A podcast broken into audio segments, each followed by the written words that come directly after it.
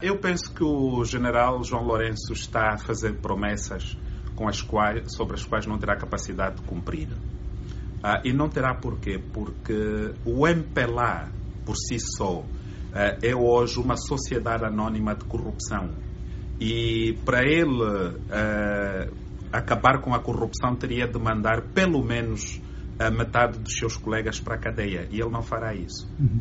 Mas há quem diga que, que, ele subirá ao poder e que terá que haver mudanças. Estamos todos ansiosos para ver que mudanças serão essas, porque não será possível contemplar mudanças sem ele uh, limpar o governo uh, da família dos Santos, por exemplo. Uh, terá de ser imediata a demissão de Isabel dos Santos, da Sonangola, a demissão de José Filomeno dos Santos, do Fundo Soberano e a auditoria uh, das contas e do que eles têm estado a fazer nos últimos tempos uh, com os fundos públicos. Só assim poderemos então pensar numa verdadeira luta contra a corrupção. E também seria importante para um candidato que quer combater a corrupção.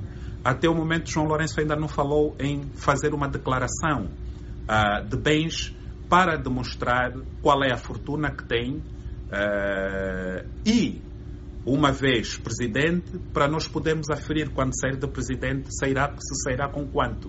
Uhum. Porque a transparência deve começar por ele, uhum. não é?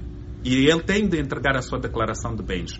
A lei contra a corrupção, a lei da probidade pública, exige que todos os servidores públicos apresentem a sua declaração de bens. João Lourenço tem de apresentar a declaração de bens que submeteu à Procuradoria-Geral da República, se alguma vez o fez, a mostrar um, o seu património antes de assumir o cargo uh, de presidente, uh, de ministro da Defesa.